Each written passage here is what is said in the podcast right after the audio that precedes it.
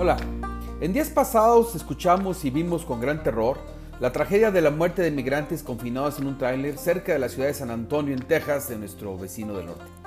En esta ocasión al menos fueron 53 personas que perdieron la vida. Sin embargo, y lamentablemente, no es la primera vez ni será la última que eso sucede, ya que se presenta de manera recurrente este tipo de horrores en la franja fronteriza con los Estados Unidos.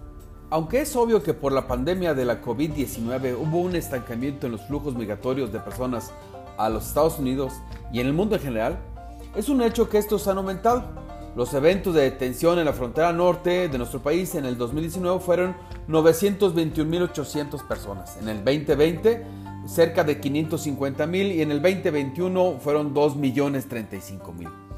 Tan solo en el primer trimestre de este 2022 la cifra llegó a 524.000 un 53.75% más que en el mismo periodo pero del 2021.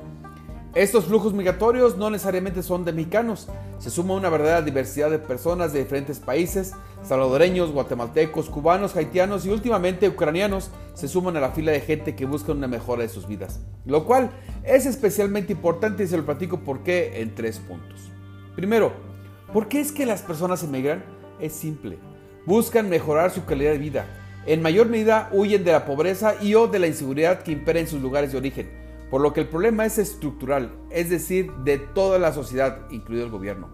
Al no generar las fuentes de trabajo suficientes y de calidad y no mejorar el entorno de violencia en el país. Segundo, una gran cantidad de las personas que cambian de residencia y dadas sus carencias, en su flujo migratorio generan una serie de problemas principalmente económicos y de seguridad pues requieren de servicios como comida, bebida y servicios de salud, los cuales obviamente no pueden solventar en su gran mayoría y los cuales deben ser absorbidos por el país por el que transitan. Y tercero, estas personas lamentablemente no dejan de ser negocio, pues traficantes y grupos delictivos llenan sus bolsillos de dinero por transportar, secuestrar o simplemente por dejar pasar, por lo que el peregrinar de las personas es más que sufrible.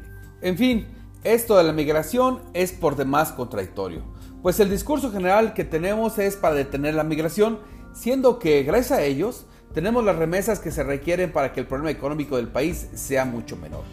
Lo invito a que me sigan en redes, estoy en Twitter como arroba olver-arroyo, en Instagram me puede encontrar como holarroyo, en Spotify lo invito a que escuche mi podcast Economía y Finanzas de tu opinión y por supuesto que lo invito a que lea mi colaboración en www.globalmedia.mx.